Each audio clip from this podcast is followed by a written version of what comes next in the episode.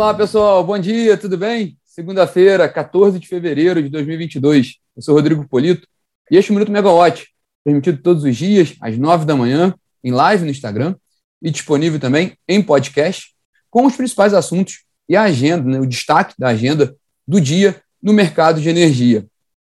Bom, essa semana né, vai começar quente, né, e, e os destaques né, dessa semana são a Eletrobras, que deve passar por uma prova de fogo amanhã. A gente comenta um pouco sobre isso aqui, que vai ser aquela sessão extra do, do TCU, julgando o plano de privatização da companhia.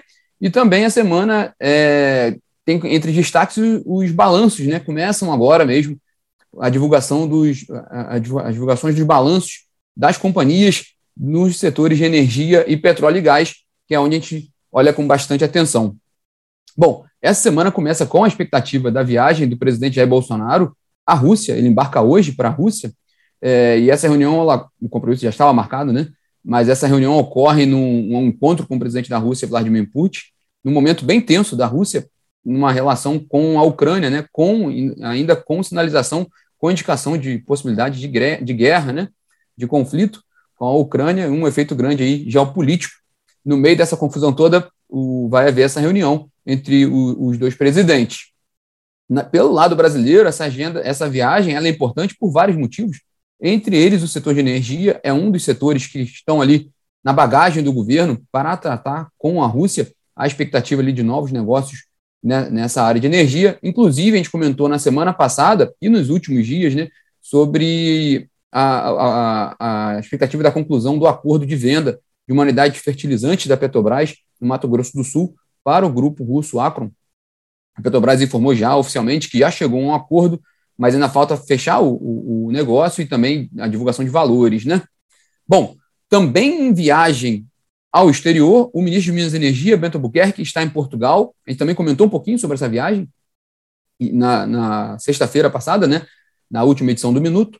Hoje, o ministro já está lá, né, para cumprir essa agenda, e ele tem duas reuniões importantes nessa segunda-feira, né? Uma com a Galp, com a petroleira Galp, e a outra com a EDP, né, a Companhia de Energia lá de Portugal. E a ideia né, nessas duas reuniões é mostrar oportunidades de negócios para as duas empresas.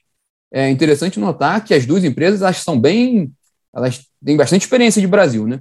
A Galp ela é a terceira maior produtora de petróleo no Brasil, considerando os dados das concessionárias, perdendo apenas para a Petrobras e para a Shell, e é uma das sócias da Petrobras, uma das sócias mais antigas da Petrobras em, em ativos do pré-sal. Então, ela tem bastante relevância no Brasil. E também a EDP, ela tem duas distribuidoras de energia no país, tem ativos de transmissão e de geração, quase 3 gigawatts de capacidade instalada de ativos de geração de energia no Brasil. Então, as duas, as duas empresas elas são relevantes para investimentos no Brasil como o Brasil é relevante para portfólios, de, portfólios das duas companhias globalmente. É, e, fechando o pacotão é, de governo, o ministro da Economia, Paulo Guedes, faz aquela reunião de trabalho com a equipe de privatizações do, do, do governo, né, com o secretário especial de desestatização, Diogo Macor, e essa reunião de trabalho, mas ela ocorre, ela é periódica, ordinária, mas ela ocorre na semana aqui decisiva né, para a Eletrobras, que amanhã pode ter algum desfecho com relação ao plano de privatização lá no, no TCU, né? Então, importante também essa reunião de hoje do Ministério da Economia.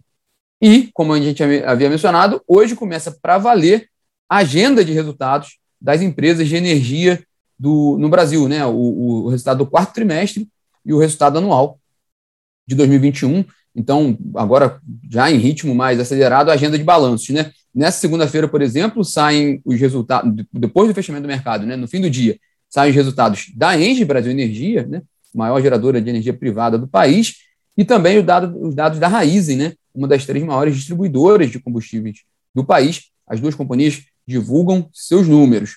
Aproveitando, né, já falando delas, vamos falar da agenda da semana, né, que também está bem recheada de balanços. Nessa terça-feira, vai ser um dia-chave, como a gente mencionou, vai ter a sessão extraordinária do TCU para julgar o plano de privatização da Eletrobras, né? E é interessante notar que essa, esse, essa, essa reunião do TCU ela ocorre ainda antes da Assembleia de Acionistas, né? aquela Assembleia Extraordinária de Acionistas, marcada para a semana que vem, que pode deliberar o, a, a, aprovação dos acionistas para a desestatização da, da companhia. Então, amanhã tem essa reunião do TCU. Também amanhã tem reunião ordinária da ANEL, da diretoria da ANEL, com pauta extensa também. Entre os destaques está o edital do primeiro leilão de transmissão de 2022. A gente acompanha tudo amanhã também, e quem estiver aqui no Minuto vai acompanhando amanhã com mais detalhes. E também, na terça-feira, amanhã, sai o resultado da PetroRio no fim do dia. A petroleira PetroRio divulga seus números do quarto trimestre e de 2021. Na quarta-feira, a EDP, que a gente acabou de comentar, né, a EDP divulga seus dados né, do quarto trimestre e também do ano de 2021, e a VEG também informa seus números do ano passado. Na quinta-feira, saem resultados da Neoenergia, da Aeres e da Taesa. Na sexta-feira, vai ser a divulgação dos resultados do Grupo COSAN. É, Para ficar de olho nessa semana, como a gente mencionou, entre os principais temas. Um é a Eletrobras, vamos ver o, o desdobramento desse julgamento amanhã dos, do, dos ministros do TCU. A gente acompanha aqui na, na plataforma. Também, é, outro tema importantíssimo é a questão da nova conta né, para o setor elétrico, né, o novo empréstimo bilionário, que termina hoje a consulta pública para a regulamentação né, dessa operação. Lembrando aqui rapidamente, foi aprovada a medida provisória no ano passado, saiu o decreto permitindo a operacionalização do empréstimo, e agora a ANEEL faz o processo regulatório para permitir né, que as distribuidoras possam acionar, né, solicitar o, o, o, os valores. Né. A gente tem uma entrevista interessante com o presidente da Abrad, né, Associação Brasileira dos Distribuidores de Energia, Marcos Madureira, já está na plataforma, em que ele comenta um pouco sobre a proposta que a, que a Abrad vai colocar no âmbito dessa consulta pública, é, e fala de sobre todo, sobre a questão da, da, tarifa como um todo. Então termina hoje esse prazo dessa consulta pública, também um tema importante para a gente ficar de olho nessa semana. E o preço do petróleo, né? O, agora pela manhã, antes de começar aqui o nosso bate-papo, o preço do petróleo Brent estava com 94 dólares e 70 centavos o barril, subindo, né, com a tendência de alta, e com isso também a gente vê a discussão sobre a PEC dos combustíveis nessa semana no país, que é, é o que está lá no Congresso, né, e a PEC com possibilidade de redução de impostos, né, que é a principal discussão hoje que a gente tem no Congresso, ligado à área de energia e óleo e gás. Esse tema está bem quente lá no Congresso, é, e a gente continua acompanhando por aqui com certeza, vocês podem acompanhar conosco, né, na plataforma, as atualizações sobre esse, sobre esse assunto. Resumindo, então, os três principais temas da semana, Eletrobras, o plano de privatização, o, a questão do, do, da nova conta né, a, a conta de escassez hídrica para o setor elétrico e também o, a evolução do preço do petróleo, até porque, como a gente mencionou, a questão ali, essa visita do Bolsonaro à Rússia, a, a, a tensão que está na Rússia lá com, com, relação à Ucrânia, isso também pode ter um impacto maior no preço do petróleo, e a questão dos preços de combustíveis no Brasil, até por reflexo do preço do petróleo, mas a discussão central que está lá em Brasília agora sobre a PEC dos combustíveis. Para fechar nosso bate-papo, é, hoje já no podcast Será que Chove, a Juliana Suleman contribuiu hoje, né, comentando sobre a chegada de uma nova frente fria ao sudeste. Ela já passou pelo sul e pode trazer chuvas fortes para o Alto São Francisco e o Jequitinhonha. Fica aí o convite para baixar o podcast dela também nas plataformas de streaming, junto com o nosso aqui, com o nosso Minuto Megawatt. Inclusive, para quem entrou depois do início da conversa, pode conferir a conversa desde o início no podcast.